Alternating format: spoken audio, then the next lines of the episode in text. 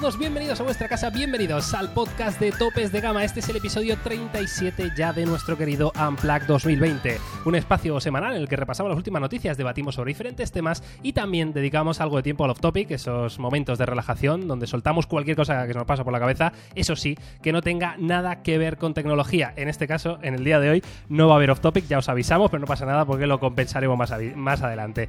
Bueno, ya sabes que nos podéis encontrar en las principales plataformas de podcast como Spotify, Anchor, Spreaker, mm, Evox, Google Podcast, Apple Podcast, la que os dé la gana, y también en YouTube, en el canal Topes de Gama Unplugged, que vamos subiendo un episodio completo por semana y luego cada día vamos soltando esas pequeñas pildoritas de información que yo creo que, son bastante útiles. Así que nada, eh, hoy es viernes 18 de septiembre, yo soy Miguel García de Blas y tengo el placer de saludar a Carlos Santa Ingracia González, o como dice alguno, Carlos, Carlos Santamanzanas González. ¿Qué tienes que decir? Yo quiero, yo quiero, dejar ya un poco la tontería porque yo eh, llevamos 10 años haciendo esto. Llevamos, eh, llevo 8 utilizando Android. Vale. Eh, llevo 2 años con iOS. Sí. Llevo utilizando MacBook y iPad desde los tiempos inmemoriales. Cierto. se me está tachando de un fanatismo que yo no tengo, porque yo muchas cosas Android me gusta más.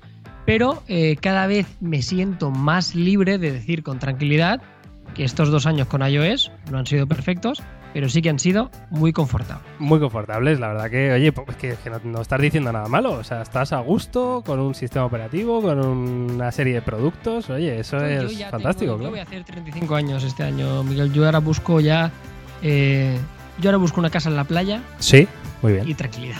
Muy bien, la verdad que... son mis dos, son mis dos objetivos ahora mismo. Y un, yate, un yate ahí, yo qué sé. el, yate, el yate para qué, ¿no?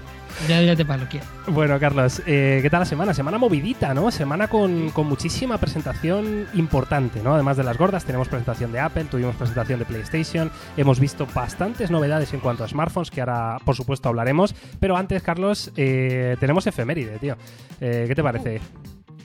adelante, yo lo sigo flipando y comentario de, cuñado, pero qué rápido está pasando el año. Me cago en todo. 18 de septiembre es asombroso, ¿eh? En dos días ya nos plantamos en Navidad. Por cierto, en. Sí, totalmente. En 10 días es mi cumpleaños, ¿eh? También te lo digo. Hostia, sí. Importante, ¿eh? Importante, importante. Fecha. Efeméride ya, tío. Me molaría celebrarlo, ¿verdad? Viéndonos las caras y esas cosas, que no sea a través de una pantalla, ¿no? Irnos por ahí a tomar algo, me cago en la leche. Qué pena. Hacer una, una streaming party.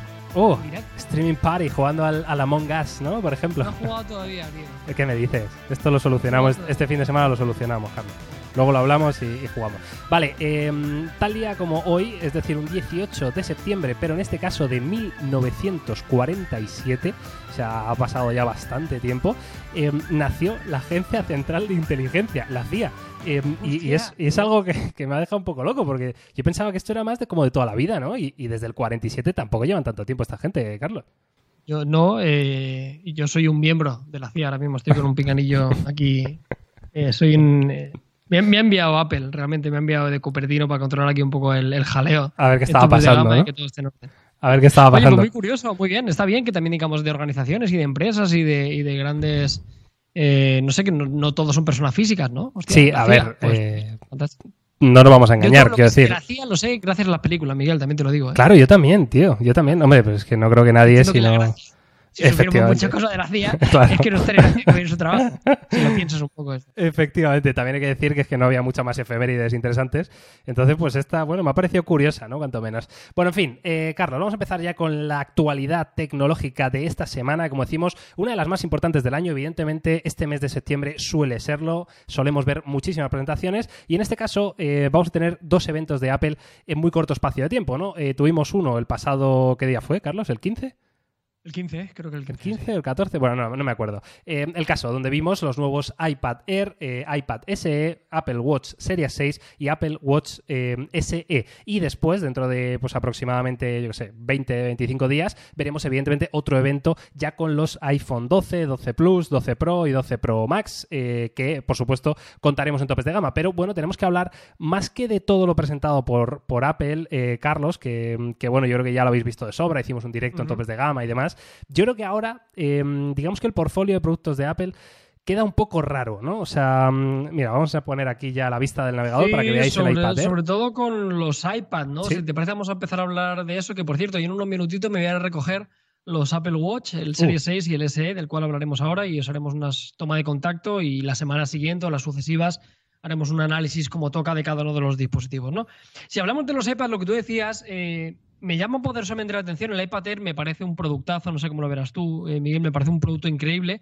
Pero sí que es verdad que la generación anterior, a nivel de precio y a nivel de especificaciones, me parecía que estaba ligeramente mejor segmentado. El, el catálogo ¿no? de, de, Apple, creo que había una diferencia de precio un poquito más notable. Sí. Este iPad Air está mucho más próximo a una versión Pro. Incluso hay algunas cosas que se solapan, lo cual me, me cuesta ligeramente de, de entender creo que está muy bien, pero creo que se han subido la parra un poco con el precio. Mi opinión, me gustaba más la separación de la anterior generación, pero vamos, gustos personales. Sí, a ver, bueno, por, para el que no lo haya visto, simplemente características súper destacadas de este iPad Air, eh, pantalla Liquid Retina de 10,9 pulgadas, tenemos el, por primera vez en la historia un iPad estrena un procesador que van a llevar los iPhone, que va a ser el chip A14 Bionic, una arquitectura de 5 nanómetros, la verdad que se ve bastante espectacular, y luego tenemos el Touch ID, es decir, lector de huellas físico eh, ubicado en el botón de encender y apagar, ¿no?, del dispositivo, que está quizá... Por Dios una- que el iPhone 12 lo una- lleve. Sí, ¿no?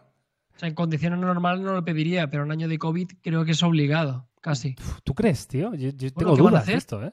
No, no, yo, yo, yo creo que no, porque ya van tarde, pero en año de COVID yo no quiero poner más, más código, eh, Miguel. Ya, la verdad que, pues fíjate que es la primera vez con- que lo pienso. con la mascarilla, hombre, claro. O sea, me refiero, sí, sí que vivimos con mascarilla, con- es horrible. Pues eh, estoy hasta las narices. Estoy hasta las narices. O sea, eh, la ventaja de Android es que tenemos las dos cosas, pero en este caso, en año de COVID, necesitamos un lector de huellas. Lo siento, si quieres el año que viene, quítamelo, no me importa. Pero en este año yo lo necesito. Yo no puedo meter más veces el código, ya me molesta. Te lo juro, me, Ostras, ¿y, lo ves. ¿y lo ves factible? O sea, que Apple No, llegue a, poner este lector en los iPhone 12. si lo han metido en el iPad Air se puede. O sea, el, el tamaño del botón será más pequeñito. Igual lo tiene que hacer un poquito más grande. Igual van tarde con, con el diseño. Pero para mí sería un golazo. Te lo digo en serio. O sea, para mí sería increíble poder tener esta dualidad. Ya te digo, no pido que sea siempre, pero en año en el cual tenemos que llevar una mascarilla y que el Face ID, lógicamente, queda totalmente relegado, inexistente cuando estás en la calle y que no lo puedes utilizar, yo creo que está. Vamos, yo, yo lo necesito. A mí me pondría muy contento si lo pusieran. Ostras, tío, me, me acabas de, de descubrir América, te lo juro. O sea, es que no había caído ni, ni siquiera imaginado que. Apple se pudiera plantear este movimiento, la verdad. O sea, yo entiendo además, sobre todo, que, claro, un producto de estas características es un producto que no es para un año ni para seis meses, que es que a lo mejor tiene una vida claro, útil claro. de tres, cuatro años, en el caso de los iPhone incluso, ¿no? Entonces, claro, meter esto eh, porque estamos en año COVID, pero lo mismo en, ¿sabes? Dentro de poco ya no hay COVID, Pero- ya no hay ningún problema, no lo sé. Lo que va a estar claro es que restar no restará. Ya, ya, no sé, tío. ¿Sabes? Re- Parece curioso. no ¿eh? resta. Para que es- sería un giro muy raro, pero si lo has metido en el iPad la tecnología la tienes, la has podido meter en un botón, ¿vale? Que repito, este botón es más pequeño, entiendo la dificultad, lo que tú quieras. Pero creo que en la situación en la que nos encontramos tendría mucho sentido. Ostras, bueno. totalmente, totalmente. Bueno, va, eh, del, venga, del los- iPad. Me gustan mucho los, colores, sí. tío. A mí también. O sea, Me estéticamente me súper acertado. Me flipa. Sí, sí, los colores son muy bonitos. Tenemos eh, un azul, ¿no? Que es novedad este año. Tenemos el oro rosa. Tenemos, bueno, diferentes eh, configuraciones de colores. No sé si los tengo por aquí en la página para verlos. Todos los colorcitos. Mira aquí. El verde, Sí, el plata, azul, El oro rosa, el azul, y el negro. gris y sigue manteniendo, metiendo el verde y el, y el azul. Y luego, por lo demás, lo que decías, tenemos procesador, tenemos una pantalla mejorada, tenemos unos marcos más conseguidos, ya no tenemos el Touch ID que tenía la generación anterior, un, un diseño con cantos planos también, como la versión del iPad Pro. Como os decíamos, hay muy pocas diferencias. Donde sí que las encontramos, por ejemplo, no tenemos un sensor LIDAR en la parte trasera, que también os digo, yo, usuario del iPad Pro, que no lo ¿verdad? necesitáis para nada. Para desarrolladores, seguramente sí. Si vais a hacer algo con realidad aumentada. Y luego también la, para mí la principal diferencia, eh, además del hardware, que puedo imaginar que la memoria RAM será recortada y demás, es que no tenemos 120 Hz de tasa de refresco. Claro, era, era de hecho una de las cosas que se rumoreaba, ¿no? Sobre todo Sí. eh, si estrenaba chip. Es decir, claro, con una 14 Bionic, desde luego que puede mover de sobra, ¿no? Una pantalla de como 120 no, Hz. lo- como no lo diferencias, tío, dime tú qué, qué argumento Claro. tiene una persona del Pro para, para, para comprarse el Pro. Exactamente. Y, y vamos a hablar de esto porque creo que es lo más interesante de esta presentación, que es que hablemos de, de qué elegir, qué opción elegir. Porque ahora mismo hay mucha gente que ha visto este nuevo iPad Air y eh, está viendo también el iPad Pro que sacaron a, a principio de año. ¿Fue, no, Carlos?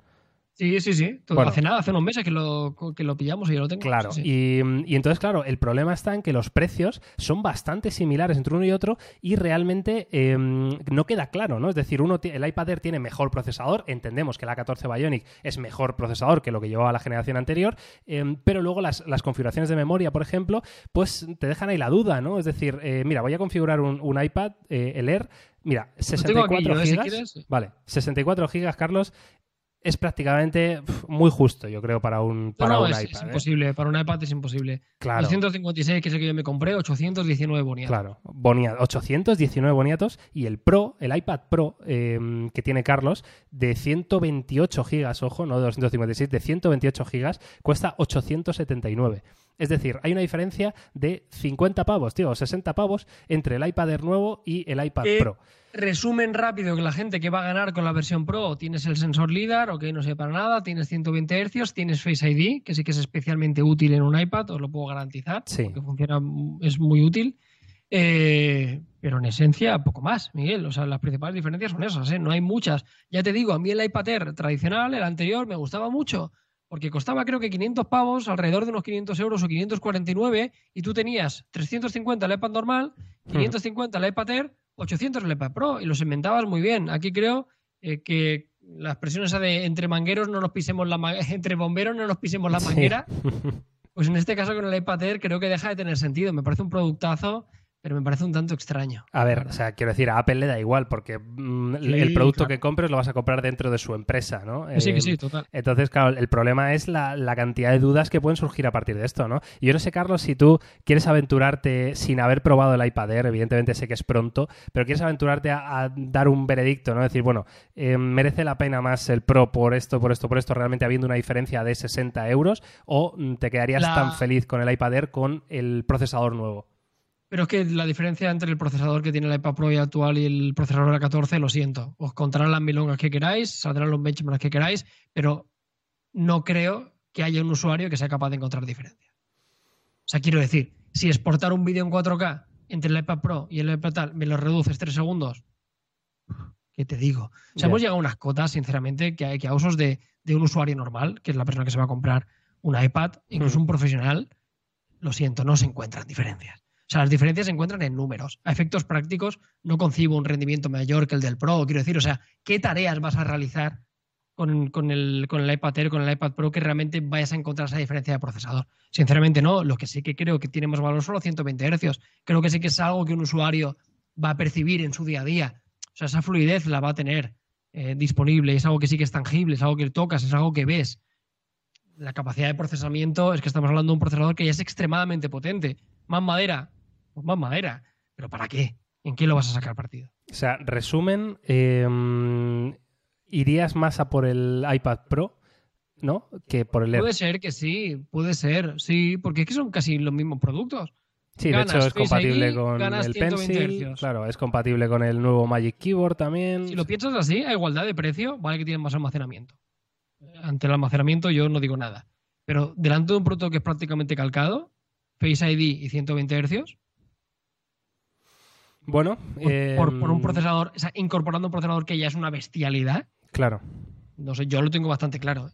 No sé, yo, yo tengo más dudas, ¿eh? la verdad, tengo que ser sincero. Eh, porque no estoy seguro, ¿no? A mí siempre me, tira mucho lo nuevo y, hombre, el procesador, estoy de acuerdo contigo en que no va a haber una diferencia abismal, tanto como para que digas, ostras, es que merece muchísimo la pena, ¿no? El A14 Bionic, pero sí que, no sé, el iPad Pro, digamos que al margen de los 120 Hz, que es lo único que a mí me llamaría la atención, em, el resto de cosas me dan igual, quiero decir, al final las cámaras esas me dan lo mismo porque en un iPad no considero que sea un producto para utilizarlas em, y lo demás es muy parecido, ¿no? O sea, al final eh, cambiamos el lector de huellas por Face ID, que tampoco es un factor de compra en mi opinión, o sea, creo que no es suficiente, ¿no? Como para decantarte. Cambiamos procesador, que es verdad que no hay muchas diferencias em, y sin embargo, pues sí que tenemos colores diferentes, quizá más bonitos, no sé, igual, igual es, y es un poquito más barato, ¿no? Aunque no sea mucho. No sé, igual es una compra más inteligente el, iPad Air, pero en cualquier caso, eh, como Carlos y yo no, no acabamos de, ponernos de acuerdo, podéis dejarnos en comentarios. ¿eh? Otro detalle importante, Miguel, que lo estaba echando un vistazo, perdón, mientras hablabas, hay una diferencia que en una tablet creo que es especialmente importante. El iPad Pro tiene cuatro altavoces el iPad tiene dos. Uh, eso es Quiero clave. decir que habrán, sí, sí, que habrán no sabía. cositas, ¿eh? ya rascaremos. Conseguiremos, Claro. lógicamente, analizaremos el iPad y haremos la comparación. Eso Porque es. igual sí que hay detallitos por ahí, igual el nivel del brillo de la pantalla, Hmm. calidad de los altavoces, calidad de la cámara delantera. Bueno, habrá que, que hacer un poco de trabajo de investigación y lo probaremos y os diremos realmente cuál de los dos creemos con sinceridad que es mejor comprar. Totalmente de acuerdo. Eh, ya lo sabéis, os invitamos desde aquí a que esperéis a esta review en topes de gama del iPad Air, sobre todo para salir de dudas. Y, Carlos, yo creo que tendría mucho sentido hacer una comparativa directa también, Sí, si, se puede, que para que la gente acabe saliendo de dudas. Pero de momento, por ahora, hasta que llegue esa review, pues nos lo dejáis en comentarios. Quiero que ent- entre todos haremos un, un debate bueno. Bueno, y el otro producto interesante que también, eh, digamos que está un poquito en la misma situación, es el nuevo Apple Watch Series 6, que ya sabéis que a nivel estético no tenía ninguna novedad más allá de los nuevos colores de la carcasa que podéis eh, elegir, ¿no? Entre ellos el Product Red, por ejemplo, em, y esta función de lectura de oxígeno en sangre que, bueno, em, pusieron diferentes ejemplos y se puede ayudar a detectar un COVID o alguna cosa de estas en algunos casos, evidentemente, y tomando esta información con, con pinzas, ¿no? Pero bueno, eh, es algo que está ahí. Em, el caso es que es el nuevo reloj de, de Apple con un nuevo chip, un nuevo procesador, que es el, el S6, si no recuerdo mal, que bueno, pues mejora un poquito la eficiencia, mejora un poquito el rendimiento, pero nada muy loco. Digamos que Apple en este caso va dando pasitos muy cortos, pero realmente firmes, ¿no? Eh, mejorando un producto que ya era muy bueno y, mm, y en este Apple Watch Series 6 se nota. ¿Qué ocurre, Carlos? Pues que han sacado un Apple Watch SE. Entonces ahora lo, de, Sí, lo de siempre, ¿qué hacemos? yo lo siento, yo el SE es el pan caliente, ¿eh? o sea, se va a vender, o sea, me parece asombroso. Como churros. que tú ¿eh? decías, si, si hablamos del Series 6, que vamos a tener el análisis en breve, que por cierto, estaba mirando la ventana y se está poniendo a llover, nen. ¿Qué me Y dices? está lloviendo a mares. Pues tío, no pasa nada. Pero me sabe mal porque Ya. iba- íbamos a grabar el momento de ir a comprarlo, el proceso, la. Pues lo sí, grabas te juro, igual. Y vamos a documentarlo, igual tenemos que ir con paraguas. La cuestión, lo que decías del Series 6, un resumen muy rápido antes de meternos con el SE. Lo que decía Miguel, eh, la medición de oxígeno en sangre, la batería sigue siendo igual, lo que sí que ha mejorado es la carga rápida, ¿vale? En este caso lo tendremos en. en eh, creo que tenemos en hora y media tendremos el 100% de la, de la batería, Sí, que no es, Eh, no es nada espectacular, pero no es mejor que lo que había, efectivamente. pero es mejor que lo que había. Eso es. Tenemos un procesador en este caso que será más rápido, sinceramente. En un reloj me cuesta difícil entender cuando ya el rendimiento del Series 5 era, era notable. Los colores que tú decías, el azul, el rojo, estrenan correas, pero correas que se podrán utilizar para las anteriores eh, mediciones. Y también se va a estrenar en este caso una pantalla más brillante Ajá. y va a estar siempre activo, el altímetro, ¿vale? También va a ser imposible, va a ser Vale. Va a tener la capacidad de poder medir la altitud con muchísima precisión y también se incorpora por fin la medición del sueño, algo que el Apple Watch no tenía, que parece una, una tontería cuando dispositivos como la Mi Band 5 sí que lo tiene, ¿no? Así que medición de oxígeno, mejor procesador, mayor carga rápida, eh, altímetro siempre compatible, o sea, siempre disponible y la medición de, de lo nocturno. Y ahora vamos con el SE, como tú decías, Miguel, para mí me parece una auténtica charadura, 299 euros, también lo vamos a comprar, lo vamos a analizar y me parece espectacular porque en esencia es como un Series 3, pero con muchos detalles del Series 5. Si hacemos Claro. un resumen muy rápido, es una pantalla un 30% más grande que la del Series 3. Vale. Comparamos con el Series 3, no por nada, sino porque el Series 3 era el reloj más económico que teníamos en el catálogo de Apple que todavía se podía comercializar. ¿no? Ese pasa a desaparecer, entra este SE, eh, resistencia a 50 metros, mejor procesador, el mismo procesador que tendríamos en el Series 5, lo Claro, cual que, es el que es, de es la generación anterior, claro. o la es generación que- anterior, o sea, súper súper veloz, GPS, detección de caída, monitorización del sueño, altímetro, brújula, Watch OS 7. Lo que no tiene, lo que tenéis que quedar muy claro, es un reloj más barato que no tiene electrocardiograma y Vale. no tiene medición de oxígeno en sangre. Ojo, electrocardiograma no es que no mida la frecuencia cardíaca, son cosas diferentes. Yo, sinceramente, para mi uso, yo tiro con un SE como un demonio. Pero como un demonio. Eh, creo que una de las novedades también era, Carlos, que una de las ausencias, más bien dicho, que, mm, que no tenía la posibilidad de la pantalla siempre activa esta, ¿no? Que, que sí tenían evidentemente los, los últimos modelos, pero como dice Carlos, 299 euros es el precio de partida, luego según configuraciones de tamaño y, y demás y acabados, pero desde luego me parece la compra más inteligente que puedes hacer. eh, vamos, o sea, quiero decir, habrá gente que le venga súper bien lo de la medición de oxígeno en sangre, por supuesto, Sí, por o, supuesto que sí. pero bueno, eh, yo creo que para un usuario medio es desde luego la compra sin ninguna duda, ¿no? Y estamos viendo, parece curioso, ¿no? Porque estamos viendo que Apple em, está cada vez más apostando por esta gama SE, esta gama económica, ¿no? Que, que, bueno, parece ser que le están dando éxitos en ventas. Y al final, los iPhone más vendidos de, de cada generación son los iPhone más baratos, es decir, el año pasado el iPhone 11 yo creo que fue el más vendido sin, sin duda, aunque no tengo los datos delante, pero, pero me suena bueno, pues será, será, el teléfono más vendido del mundo.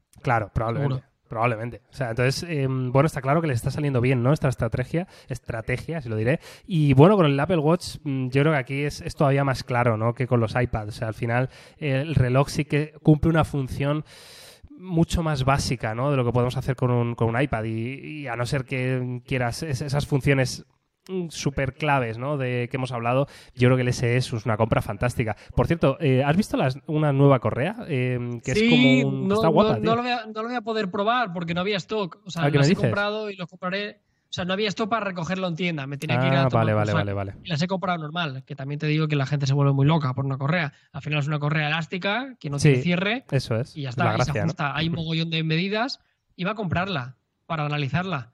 Pero que ¿sabes cuánto cuesta la broma? ¿Cuánto cuesta la broma? 99 euros. 99 euros una correa de tela elástica.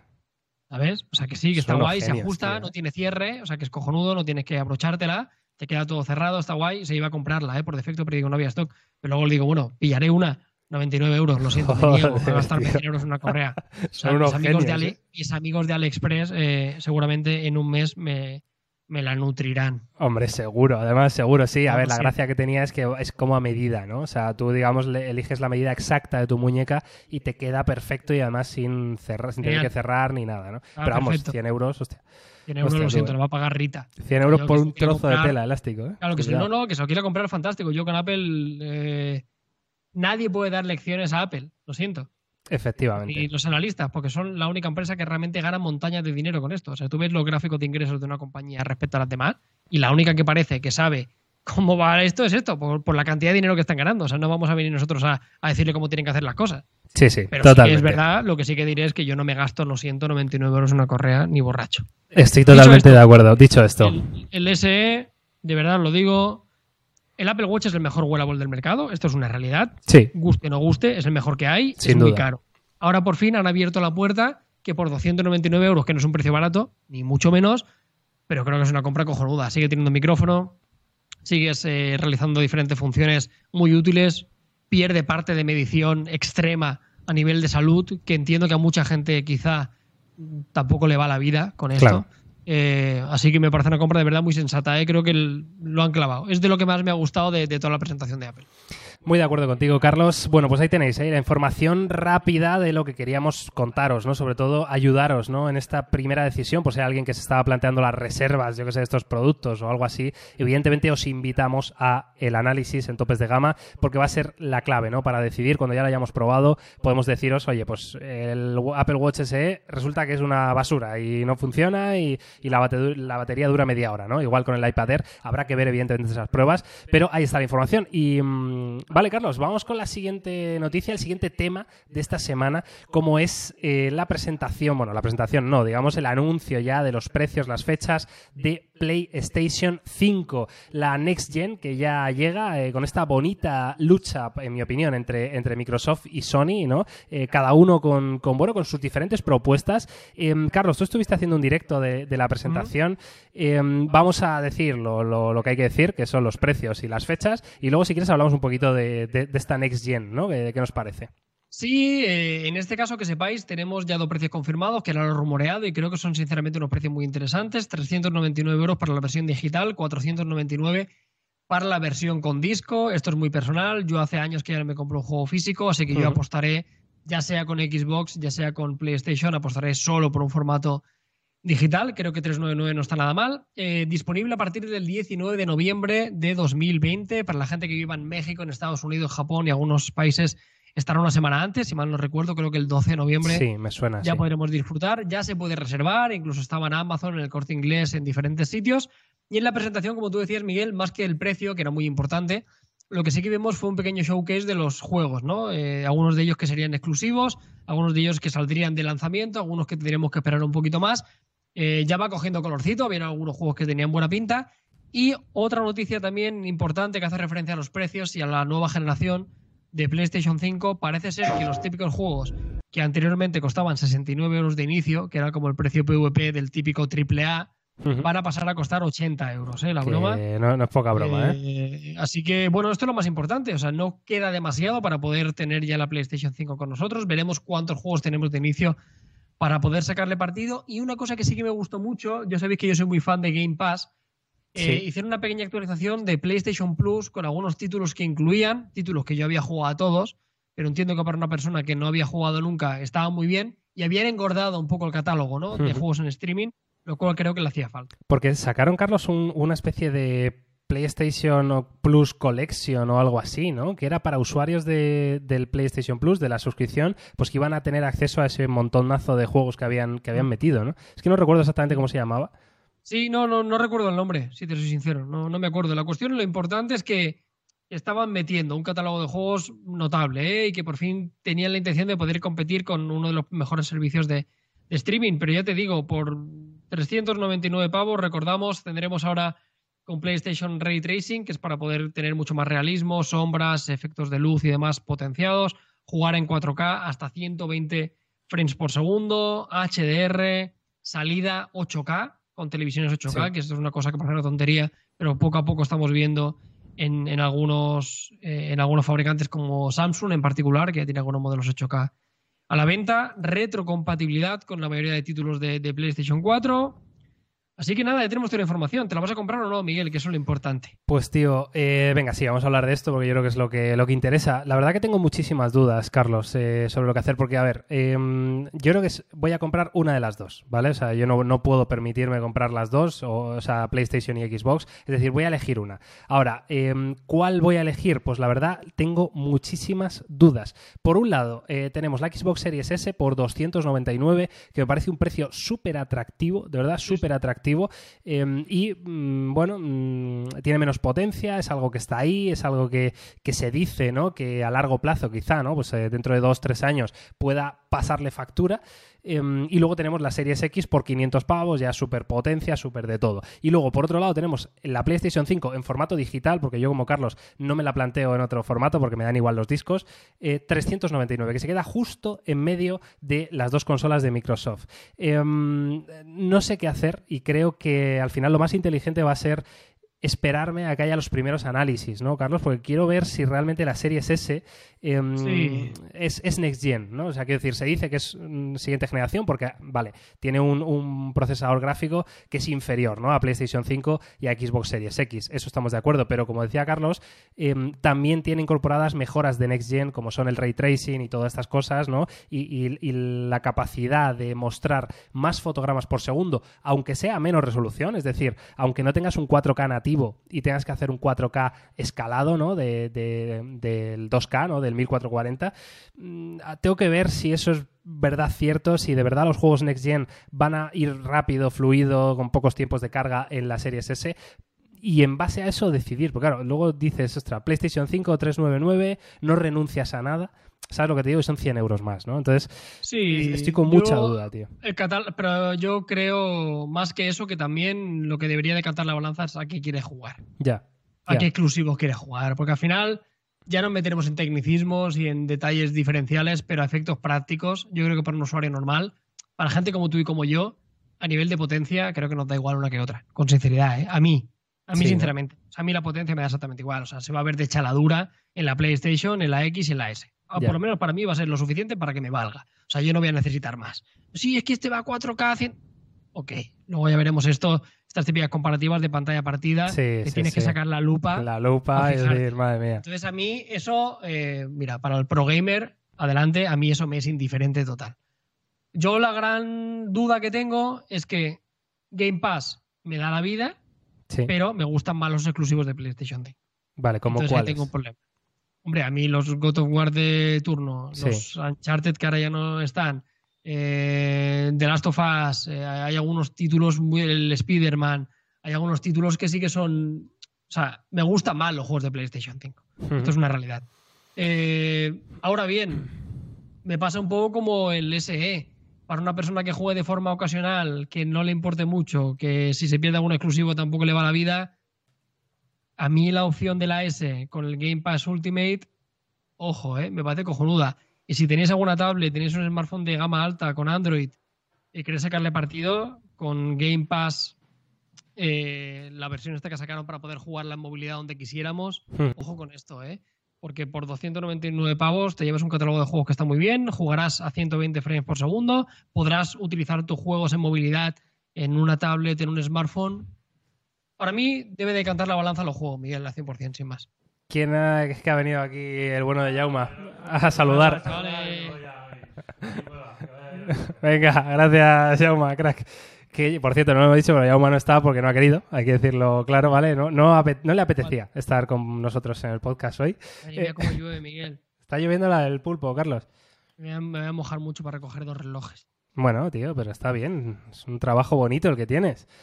Eh, bueno, pues no sé, no lo sé, Carlos. Eh, o sea, entiendo lo que. El, argumentario, lo entiendo. Y en cuanto a juegos y, y exclusivos, la verdad, no tengo absolutamente ni idea. O sea, quiero decir, mm, los exclusivos de unos y de otros no son para mí súper llamativos, de verdad lo digo. O sea, The Last of Us no lo he jugado porque me da miedo. El Spider-Man me aburre. Pues de lo digo, ¿eh? entonces, Miguel. O sea, al final juego al yo- FIFA 21, a- ¿sabes? Pues eso, eso lo tienes en las dos consolas. Claro, tío. y, Yo, buenas verdad, historias. Yo busco buenas historias y. Pues, tío. que no me den eh, miedo, es yo, importante. Si tuviera que decirte la S. vale. A mí la S me parece cojonuda, te lo digo de verdad. sí, O sí. sea, 299 pavos, acceder al catálogo de Microsoft y con mejoras de nueva generación, repito, para un usuario como tú y como yo, que, que nos vale. sí, sí, yo total. tengo clarísimo. Porque al final O sea, los, yo porque tengo, o sea, los yo grandes triple A. igual, eh, igual me aguanto un poco con la Xbox porque yo sigo teniendo la Xbox, Ya, claro. la claro, última, claro. que, que me va a 4K, o sea, no me va a 120. Ujú. Pero igual yo la Xbox las, las tiro un poquito, ¿sabes? Porque, joder, la, la tengo hace un año y poco y, y- y me sigue funcionando fantástico. Y ahí ya tengo yo el catálogo de, de Xbox, del Game Pass, que no va a sí. variar. Y ya con 4K a mí me vale. O sea, no a 60. Pues de momento me aguantaré. Igual sí que me pillo la PlayStation 5 Ujú. y cuando vea ya de aquí un año que la Xbox ya tal, pues entonces sí que doy el salto. Claro. Pero A ver, lo, lo mi bueno que tengo, tengo la gran suerte de que, de que mis amigos, mi grupo de amigos, eh, o sea, vamos a hacer todo lo- todos lo mismo, quiero decir. Ah, ¿Sabes? O sea, que eso, de es, acuerdo. eso es. Hemos hablado para precisamente, claro, no cagarla. Quiero decir, si uno ¿Qué dicen compra la? Xbox y otros la, eh, Pues están un poco también como, como yo, están con la duda, ¿no? De, bueno, hemos sido toda la vida, ¿eh? De PlayStation, toda la vida de PlayStation. Todos aquí, y, mm, Sí, en España yo creo que es más habitual, ¿no?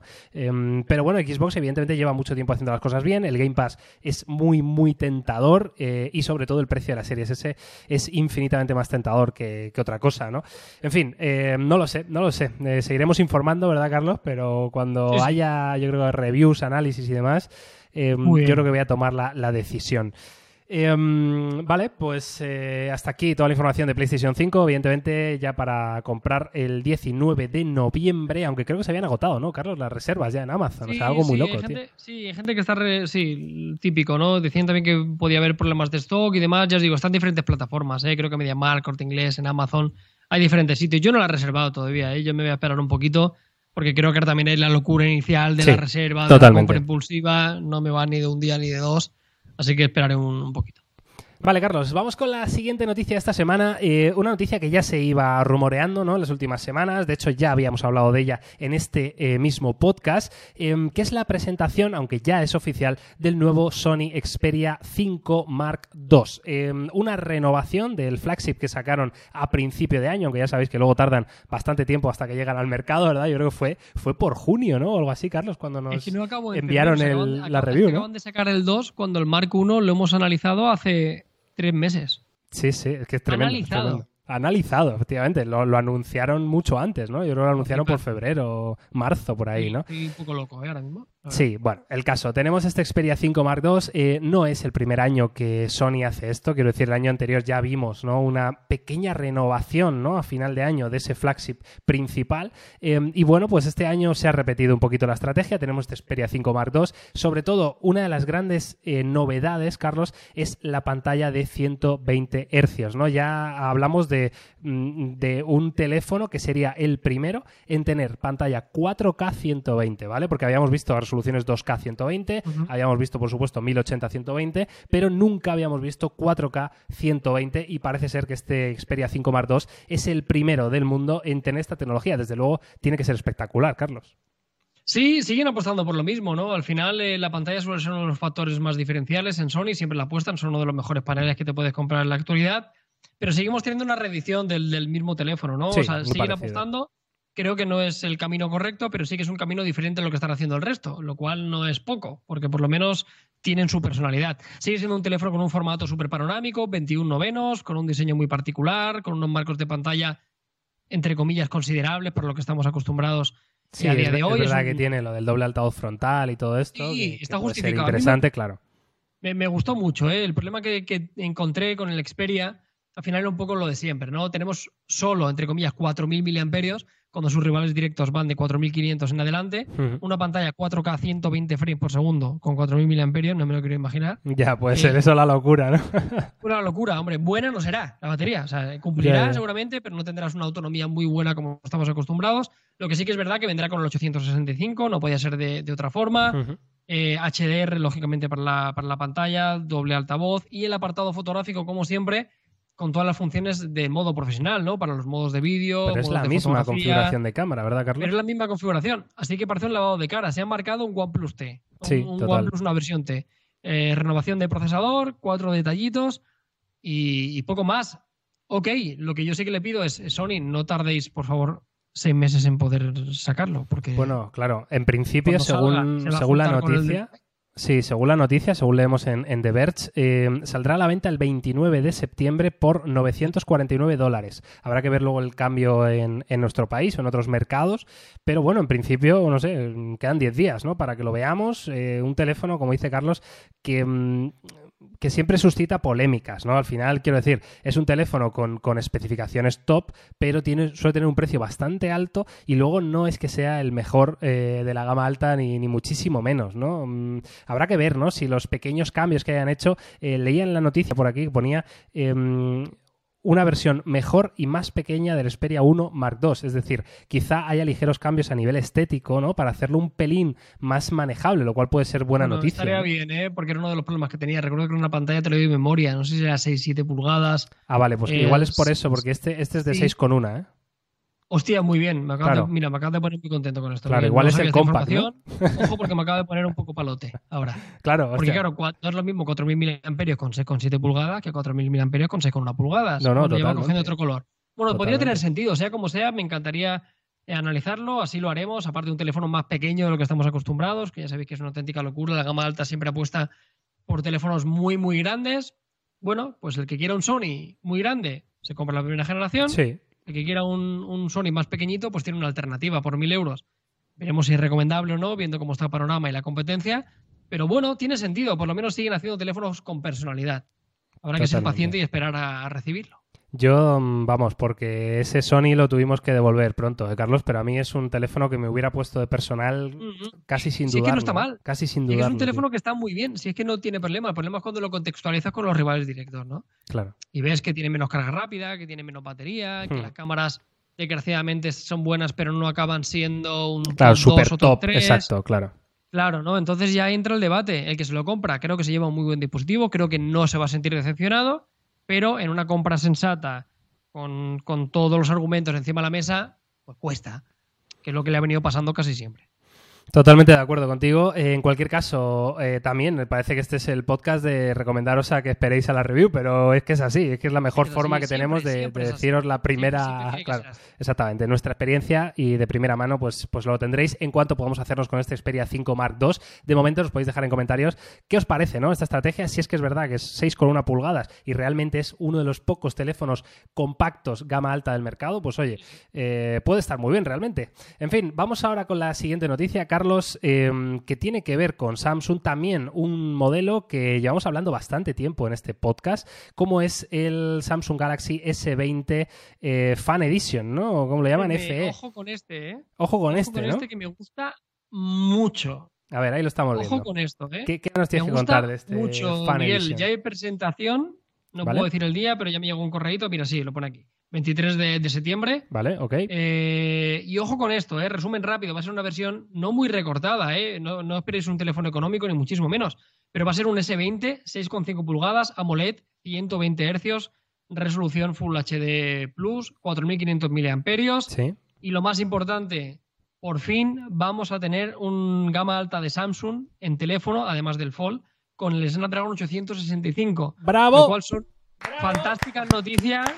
Nos ponemos de pie, hacemos la ola. ¡Vamos! Sí, Hagamos sí, la ola. Miguel. Empiezo yo la ola. ¿eh? Venga, ¿vale? Y la espera, espera, que voy a poner, voy a poner la- el plano general. Venga, empiezas tú. otra, otra. Y es que es la hostia. Milagro, eh, milagro. Muchísimo. Hemos probado la tablet con el 865, un tiro. Hemos probado el Fold 2 con el 865, un tiro. Más rendimiento, mejor eficiencia energética, 8 GB de RAM, 128 de almacenamiento, ampliación con tarjeta microSD, 32 megapíxeles para la cámara delantera, triple cámara en la parte trasera, teleobjetivo, zoom por 30, carga rápida de 25, inalámbrica, reversible. Ojo, como esto lo saquen por unos 800 euritos, que creo que va a ser imposible, eh, me parecería muy buen teléfono. Claro, habrá que hay, hay que ver el precio, exacto, ¿no? Hay que ver el precio. Yo no sé en cuánto está ahora, Carlos, eh, un S20 Plus, ¿no? Por ejemplo, en, en- en Amazon Eh, y demás. 800, 800 euros ahora. 800, claro. O sea, tú lo pondrías Yo, al, al mismo apuesta- precio. Mi apuesta, esto costará, siendo 5G, 1000 euros. Mil euritos porque es 5G y por la gracia de... Sí, porque el Plus cuesta 1100 y este 1000 euros no, no concibo que cueste menos de 1000 euros, desgraciadamente. Me cago, es que ya por mil euros... Pero bueno, tienes lo que siempre hemos ojo, pedido. Pero, claro. ojo, lo- pero ojo lo que tiene, ¿eh? Sí, sí, Tienes claro. 120 totalmente. Hz, tienes una batería digna, tienes eh, el 865. Ojo que yo soy consciente que hay mucha gente que le encanta Samsung por muchas cosas, por DeX, por la interfaz, por Samsung Pay. Tiene un ecosistema muy currado, pero le faltaba ese empujón, ese procesador que realmente diera la talla.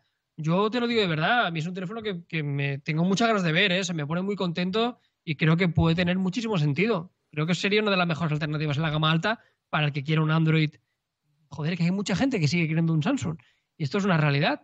Y, y su principal hándicap era, hostia, tengo un telefonazo que es increíble y está genial, pero el rendimiento sé que podría ser un poquito mejor. Sé que la batería podría ser un poquito mejor. Hostia, ese problema te lo quitas, ¿eh? La verdad que, o sea, llevamos tantos años, ¿no? Sin ver un flagship de, de Samsung con, con Snapdragon, ¿no? En nuestro mercado, que yo entiendo que los que viven en otro mercado, pues les da igual, pero desde luego es algo para, para estar de enhorabuena, ¿no? Y también, además, Carlos, eh, veo que van a hacer bastante esfuerzo en la paleta de colores, ¿no? De este Fan Edition. Eh, vemos aquí en la imagen que se ha filtrado verde, azul, rosa, rojo. Eh, colores frescos, ¿no? Yo creo que, que bonitos, eh, no sé. Me parece que al final puede ser un teléfono muy, muy, muy equilibrado, ¿no? Y, y muy bien terminado. Habrá que ver, eh, además, eh, teniendo en cuenta que evidentemente actualizará a Samsung One UI 3.0, que con Android 11, ¿no? Que Samsung sigue puliendo un poquito su capa de personalización, que de hecho tenéis un vídeo en Topes de Gama Plus de ayer, si no recuerdo mal, hablando de todas las novedades en una primera beta cerrada, ¿vale? Que todavía no hemos podido tener acceso, pero sí que tenemos ya algún vídeo y, y diferentes imágenes Y- para que veáis un poco lo que se viene, ¿no? Y es un movimiento, Miguel, que no podemos obviar, incluso viendo la paleta de colores. Este movimiento lo ha hecho Samsung para competir con el lanzamiento del iPhone. Punto Claro. No hay, no hay otra historia. Sí, O sea, sí. la van, a, la van a sacar un par de semanas antes, porque este va a ser el rival real del iPhone 12. Puede que no del Pro, totalmente. pero sí del 12, ¿no? Del-. Para que el iPhone 12 se presume que costará 800 pavos. Este yo creo que será más caro. Pero viendo la paleta de colores, viendo el diseño, es un rival directo. O sea, viene a la yugular directamente del rollo. Mira, te lo voy a sacar una semana antes del iPhone, mira lo que te estoy sacando. Un teléfono que no va a ser súper, súper, súper, súper caro para intentar competir. Pero fantástico, ¿eh? Se viene una parte de final de año interesante y, y creo que Samsung tiene mucho que decir. Otra vez, todo al final tendrá sentido cuando sepamos el precio. Si no se sube mucho a la parra, ojo, que me parece un movimiento muy inteligente. Estoy de acuerdo ¿eh? contigo, Carlos. Eh, bueno, pues esta es toda la información que tenemos, ¿no? De este mm, Galaxy S20 Fan Edition que parece ser que se va a presentar el día 23 de septiembre, es decir, quedan apenas cinco días para que lo veamos y habrá que ver cuándo se pone a la venta, pero como dice Carlos, tiene todo el sentido del mundo que sea antes, justo antes de la salida de los nuevos iPhone y iPhone 12, ¿no? Eh, em, bueno, veremos a ver cómo le sale a Samsung la jugada. Es la primera vez que vemos algo así, ¿no? Digamos que el año pasado empezaron a sacar las versiones Lite, ¿no, Carlos? Pero no habían hecho este movimiento, tiene- ¿no? De... Pero no tiene nada que ver. Eso, eso Exacto. es otro tipo de teléfono que también estaba muy bien, ¿eh? pero eran teléfonos que costaban 700, 800, eran teléfonos más recortados. Uno de ellos venía con Snapdragon, lo cual les sentaba Sí. muy bien. Cierto. Eh, bueno, está bien. Al final, los fabricantes lo que estamos viendo claramente es que es- están ampliando su catálogo de una forma increíble, ¿no? Antes veías un gama bajo, un gama medio, un gama alta, introdujeron la gama premium y ahora cada, cada segmento se está diversificando de una forma brutal, ¿no? O sea, cada vez tenemos más alternativas, que creo que es fantástico para los usuarios, hay mucho donde escoger. Y, y estas, La gente en muchos casos, yo lo entiendo, la gente se enfada cuando vemos teléfonos de 1.200, 1.300 euros. Creo que no es para enfadarse, pero hay que entenderlo. Yo entendería ese posible enfado si te quitaran gamas, ¿no? Quiero Claro. decir. Sí, Si sí, dejaras de tener gama opciones de tienes que pagar 800. Claro. 1.200 euros. claro. Pero es que dentro de cada catálogo de teléfonos tienes teléfonos muy serios por 500 euros, como el A51 5G, que es un teléfono fantástico. Ahora tendrás este por 800, 900, y si tú quieres te gastarás 1200, y si te apetece gastar 2000 euros porque los tienes, adelante, felicidades, y te compras el Fold 2, ¿no? Al final está genial porque tenemos un montón de cosas donde coger. Nosotros tenemos más trabajo, pero Sí. también por otra parte también creo que aportamos más valor, ¿no? Eh, Entiendo que un usuario de la calle la compra de un dispositivo es verdaderamente difícil y cada vez es más complejo. Pero para eso estamos nosotros. ¿vale? Pues totalmente de acuerdo con Carlos, esta es toda la información y seguiremos informándoos. En cuanto tengamos eh, bueno, esa presentación, ese evento, pues por supuesto tendréis la información en topes de gama. Vamos, Carlos, con la siguiente noticia, si te parece, que tiene que ver con uno de los fabricantes que más lo está petando este año de pandemia y el año anterior, como es Realme, el fabricante que ya sabéis que es eh, bueno, una submarca ¿no? de, de Oppo, aunque yo no sé exactamente si son ahí muy independientes o no. El caso es que, por lo menos en nuestro país, funcionan de, ma- de manera totalmente independiente, ¿no? Pero está claro que comparten muchas de las características, fábricas y recursos.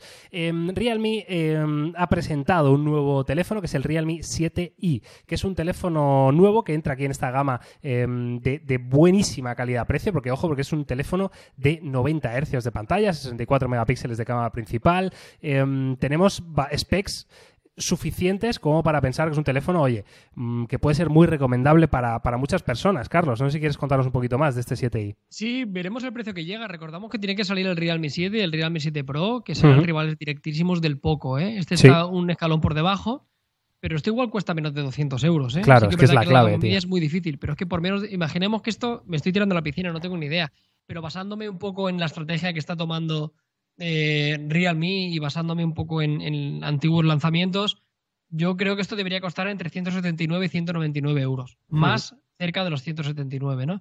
Es Snapdragon 662, 64 megapíxeles, eh, 16 eh, megapíxeles del selfie, cuatro cámaras en la parte trasera, 5.000 miliamperios, carga rápida de 18 vatios. Ya te digo, si esto lo sacas por 179 pavos, es un golazo. Otra vez, entraremos a valorar si merece más la pena gastarse 50 euros más y tener un poco. Pero otra vez, si te va de 30 pavos, tendrás el Realme 7, tendrás el Realme 7 Pro y tendrás esta versión por debajo, que es la versión i. Creo que al final la gama media actual es espectacular. Cada vez me cuesta más recomendar teléfonos muy caros a la gente porque creo que no le aporta mucho valor, salvo en el apartado fotográfico en muchos casos.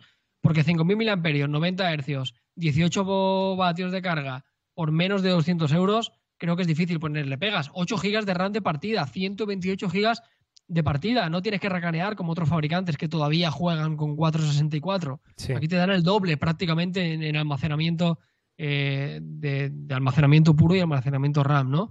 Creo que son cosas a tener en cuenta. Hay pocas variaciones respecto a lo que ya tenían, pero van mejorándolo. Estoy muy de acuerdo contigo, Carlos. Eh, estamos viendo ahora mismo lo que es la imagen de, de la configuración de cámaras. Hemos dicho que era cuádruple cámara. Tenemos un sensor principal de 64 megapíxeles. Tenemos un gran angular que llega hasta 119 grados de apertura. No nos dan el dato del de los megapíxeles que tiene, al menos yo no lo veo. Y luego tenemos eh, dos lentes más de 2 megapíxeles. Una eh, sería una lente macro y otro sería una lente eh, blanco y negro, ¿no? Esto es algo que, que yo vimos, yo creo que tiro de memoria, pero me parece que vimos por primera vez en, en Huawei, ¿verdad? En un P8 o en un P9. No recuerdo exactamente, fue uno de los primeros teléfonos, ¿no? En tener una lente en blanco y negro, que bueno, que tiene diferentes ventajas, ¿no? Ha- Habrá que ver el, el precio. Yo no sé si esto es que estamos aquí en una versión de la página de Realme, que yo creo que es como versión India o algo así. eh. Porque en nuestro país esto no está todavía, ¿no, Carlos? No, todavía, todavía no está. Todavía no está, ya te digo. O sea, pero siguiendo la estrategia no puede variar de los precios que hemos dicho. 179, 199 euros. No, no tendría sentido. Eh, otra cosa sí, porque recuerdo yo que el Realme 6 históricamente costaba de costaba 200 euros, 199 euros, ¿no?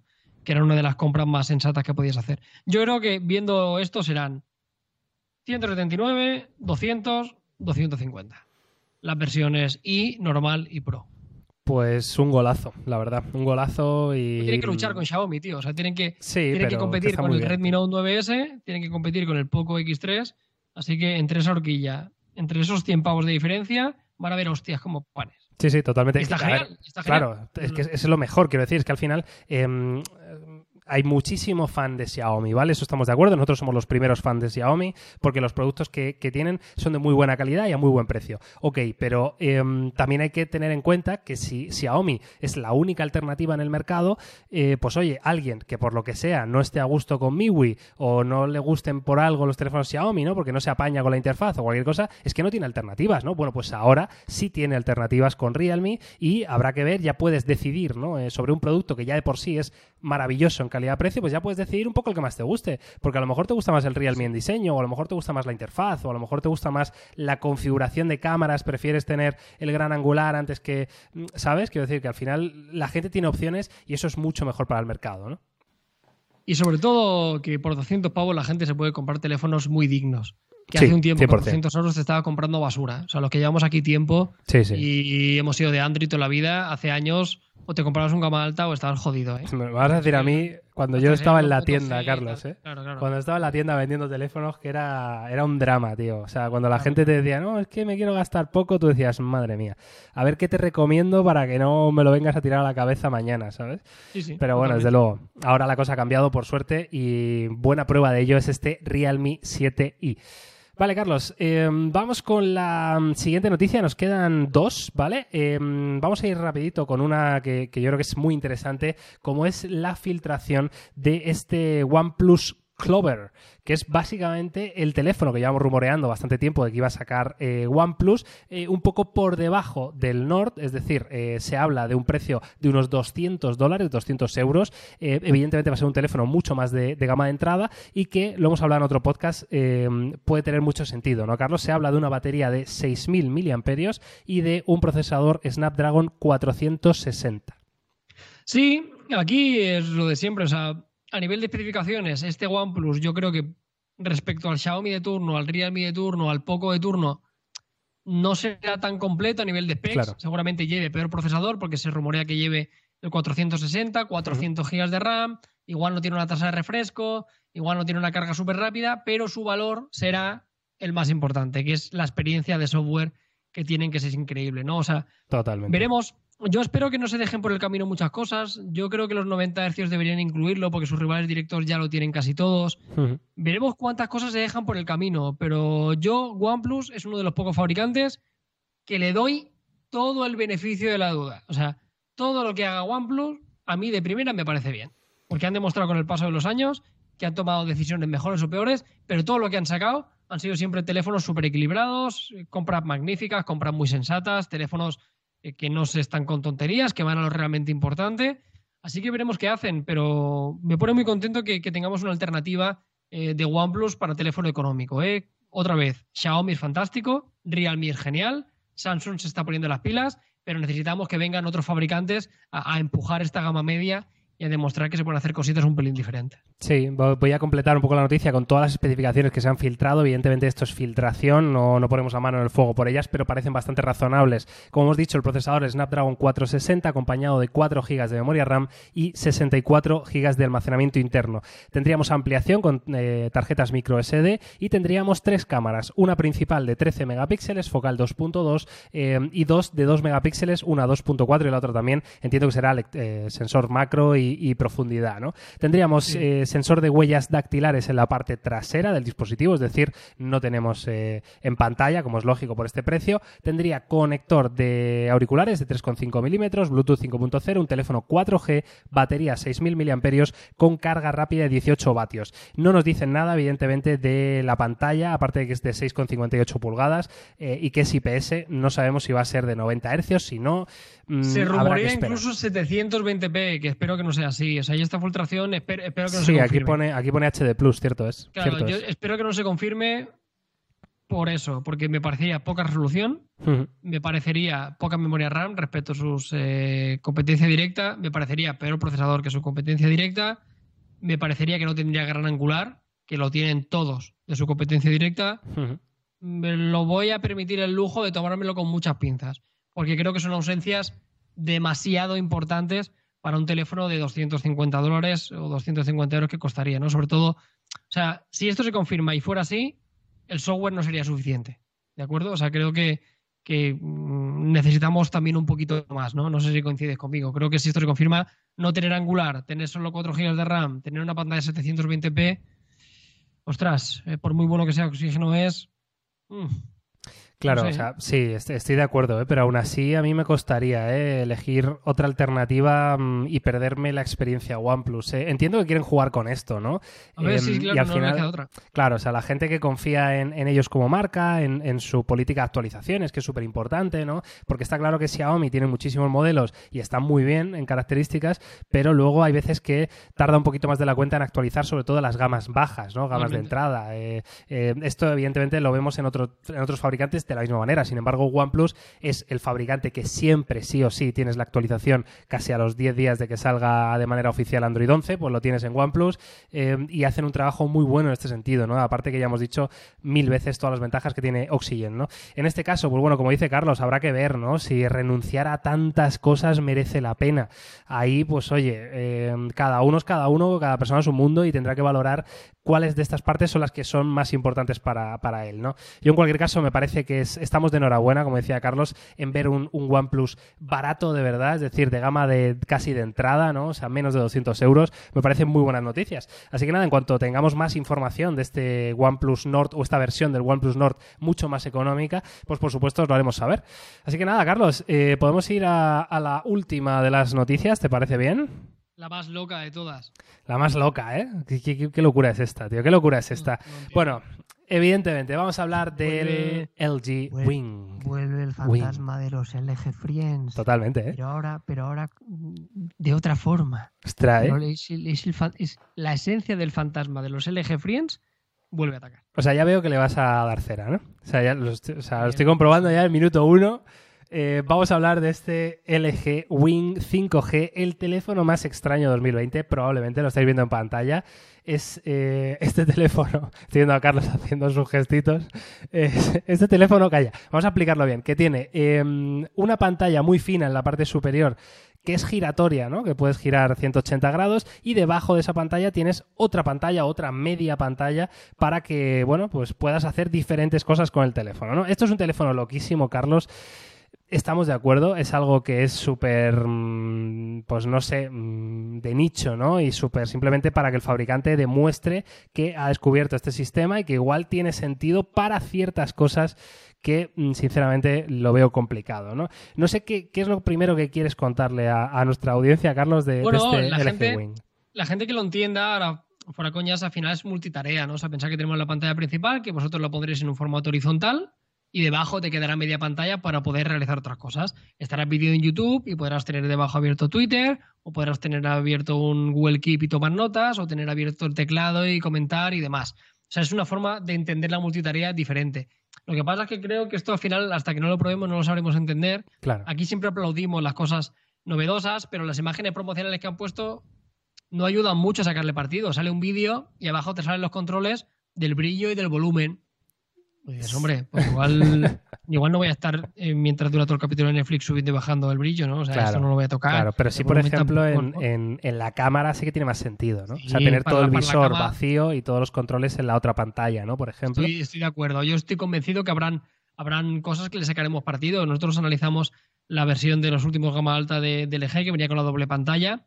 No me parecía muy recomendable, pero yo en el análisis dije que tenía más sentido del que podía parecer, ¿no? Que no era la solución adecuada ni correcta ni la habían llevado a cabo, pero sí que es verdad que, bueno, pues tenía sentido. Y aquí creo que pasará lo mismo, que lo veremos y diremos, hostia, pues no está mal, sí que es verdad que tiene algunos detallitos que, cumple, pero luego, por ejemplo, vamos a tener un teléfono que, que, mida, eh, que pese 260 gramos, con 4.000 miliamperios, ¿no? Es que es casi lo del Fold 2, ¿no, Carlos? Claro, ese peso. 280, sí, 20 gramos. 20 gramos eh, menos. 20 gramos menos.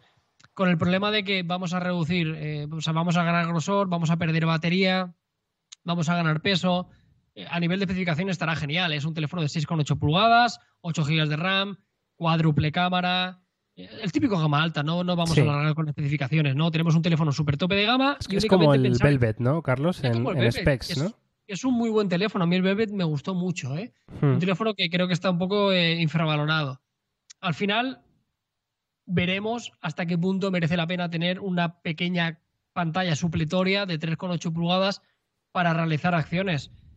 no sé, no me atrevo a decir si me gustará o no, me parece muy loco y me parece innecesario. No creo que no sea útil, pero creo que no va a aportar el suficientemente valor como para las cosas que vamos a perder por el camino, que repito, es aumento de peso y, y pérdida de batería. Sí, Veremos. evidentemente el precio, ¿no? O sea, el son- precio, claro, ¿cuánto son- cuesta esto? es- esto me parece que son mil, mil euros. Bueno, pues mira, aún pensaba que sería hasta un poco más, fíjate. Bueno, igual estoy hablando de memoria, pero me suena que sí, ¿eh? Me suena que son mil, tío. Puede ser, puede ser, sí, sí, mil euros, mil euros, mil dólares. ¿Sí? Vale. Vale, me sonaba que sí, ¿no? Bueno, como dice Carlos, ¿eh? en, características al final es un Velvet, eh, lo cual está muy bien, con Snapdragon 765, bueno, con una configuración de cámaras que está bastante bien, con un diseño bonito, eh, y luego en la parte loca esta de, de la bisagra esta que tiene, la verdad que yo los vídeos que he visto sí que parece que es como muy agradable, ¿sabes? Como que con un movimiento del dedito pulgar directamente lo abres o lo cierras de manera muy cómoda, y bueno, no tienes por qué abrirlo si no quieres, ¿no? Pero al final es eso, ¿no? Es multitarea, es decir, en un juego como el Asphalt, pues estás viendo el juego y luego en la otra pantalla estás viendo el mapa, o, o estás haciendo una multitarea en el coche, ¿no? Lo tienes puesto en tu soporte y tienes bueno. puesto el navegador en una pantalla y en la otra pantalla tienes la música, ¿no? Bueno, ese tipo de cosas están bien, pero habrá que ver, evidentemente, como dice Carlos, a qué cosas renunciamos, ¿no?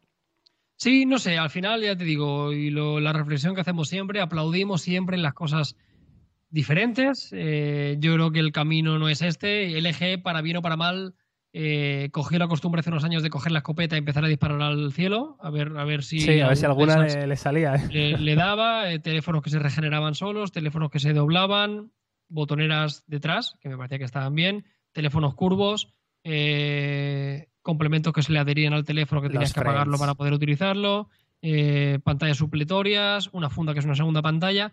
Es el único fabricante que está haciendo cosas súper diferentes. Ahora bien, eso tiene mucho mérito, pero también no hay que ser idiotas y, y- y- y darnos cuenta de que ninguno de esos intentos ha, fraguado. No es que haya fraguado, es que creo que podemos decir abiertamente que han sido fracasos. O sea, no es del rollo, no, es que les ha salido medio medio. No, no. O sea, les, salió, les ha salido mal todos, ¿no? Entonces. A ver, hombre, yo... claro. aplaudir que lo intenten siempre a tope, pero también cuando te das contra la pared 200.000 veces, igual hay un punto que dices, bueno, chico, igual tienes que empezar a hacer, no sé, igual tienes que darte cuenta que, que la innovación está bien, pero, pero que no funciona. Ya, claro. A ver, está claro que mm, al final un fabricante como estos eh, siempre tiene que tener esa parte de demostración de músculo, ¿no? Lo vimos incluso con el Mi Mix Alpha de Xiaomi, ¿no? Que es pese a ser un teléfono claramente poco útil por, por lo que renuncias, ¿no? Y lo que cuesta mm, versus el precio que cuesta, pues no es recomendable para el 99% de los usuarios, ¿no? Entonces, dentro de ese 1% de usuarios que, mm, que puede ser potencial comprador de un teléfono de estas características.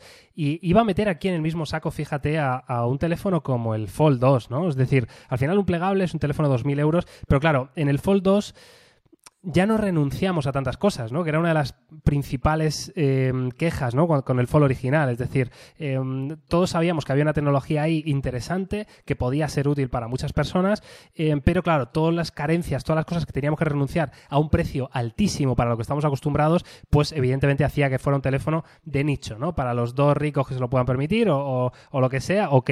Pero sin embargo, en esta segunda generación ya vemos un producto mucho más para todo el mundo, ¿no? Lo decías tú, Carlos, en la review, que ya no tenía sensación de fragilidad, que, que veías que había cosas que de verdad te parecían útiles en el día a día, ¿no? Evidentemente sigue siendo caro, pero ya no es tan de nicho, ¿no? Es decir, yo no digo que estos productos de LG vayan a ser eso, ¿no? Pero esto es una primera generación. El problema de LG es que hace una primera generación y nunca hace la segunda, ¿no? Eh, y entonces, claro, nunca sabemos en qué podría haber derivado todo eso con una tecnología mucho más afinada, eh, que al final te ayude a tener un precio mucho más contenido y puedas llegar a más usuarios, ¿no? No sé si me he explicado lo que quería decir. Sí, tal cual. Yo que lo sigan intentando, adelante. Pero pero creo que no están tomando el camino correcto. Y respecto al Fall, el Fall solo tiene un problema, que es muy caro. Sí, tal cual. El Fall es increíble, te lo digo de verdad, o sea, es increíble. Para que hay que estar chalado o tener muchísimo dinero para gastarte 2.000 euros. Claro. Es que no hay más que añadir. Y en este caso, pues hombre, por 1.000 euros, pues hombre. Complejo, aún así, de verdad. Y ahora tengo muchas ganas de probarlo. Sí, Porque al final, ojalá que nos calle la boca. Y repito, me pasó con la funda dos pantallas, sabiendo que, que no era la forma de hacerlo. Dije, bueno, ok. Pues Sí, pero no estaba aún mal, se puede- efectivamente. aún se puede hacer alguna cosita. Pues con esto creo que tendré la misma sensación, pero por lo menos probaremos algo diferente. Así que, oye, bienvenido sea. Bueno, pues eh, ya está. Esta es toda la información de este LG Wing, que como dice Carlos, bueno, pues con cuanto podamos probarlo, lo probaremos y, intentaremos analizarlo en su, en su justa medida, ¿no? Teniendo en cuenta el tipo de producto que es, que yo creo que es lo, interesante. Así que nada, em, esta ha sido la última noticia de este episodio número 37 ya de nuestro Unplug 2020. Un placer estar aquí una semana más. Eh, nos consta que, que os están encantando estos podcasts. A nosotros también nos encantan. Y además lo bueno es que desde que estamos en YouTube también, pues tenemos la posibilidad posibilidad de leer vuestros comentarios, que a mí es algo que me apasiona y estoy viendo cómo de verdad la comunidad de los podcasts interactúa, y debates, mm, de verdad es una absoluta maravilla, así que mil gracias a todos y a todas por estar ahí. Em, Carlos, nos despedimos por esta semana, volveremos la, que viene, intentaremos hacer un off-topic, ¿te parece? La que viene, a ver si tenemos tiempo. Para acá, no puede ser. Hemos dicho, lo vamos a hacer cortito, una hora y veinte que llevamos, ¿eh, amigo? A ver, de grabación te diré que es una hora y 05, ¿eh? Ah, Una hora 05. Vale, o sea, estamos en, estamos en tiempo. Nos hemos pasado cinco minutos de lo que habíamos dicho. bueno, en fin, que vaya muy bien, que un placer estar aquí. Carlos, muchas gracias y nos vemos, nos oímos la semana que viene con más. Un abrazo, chao.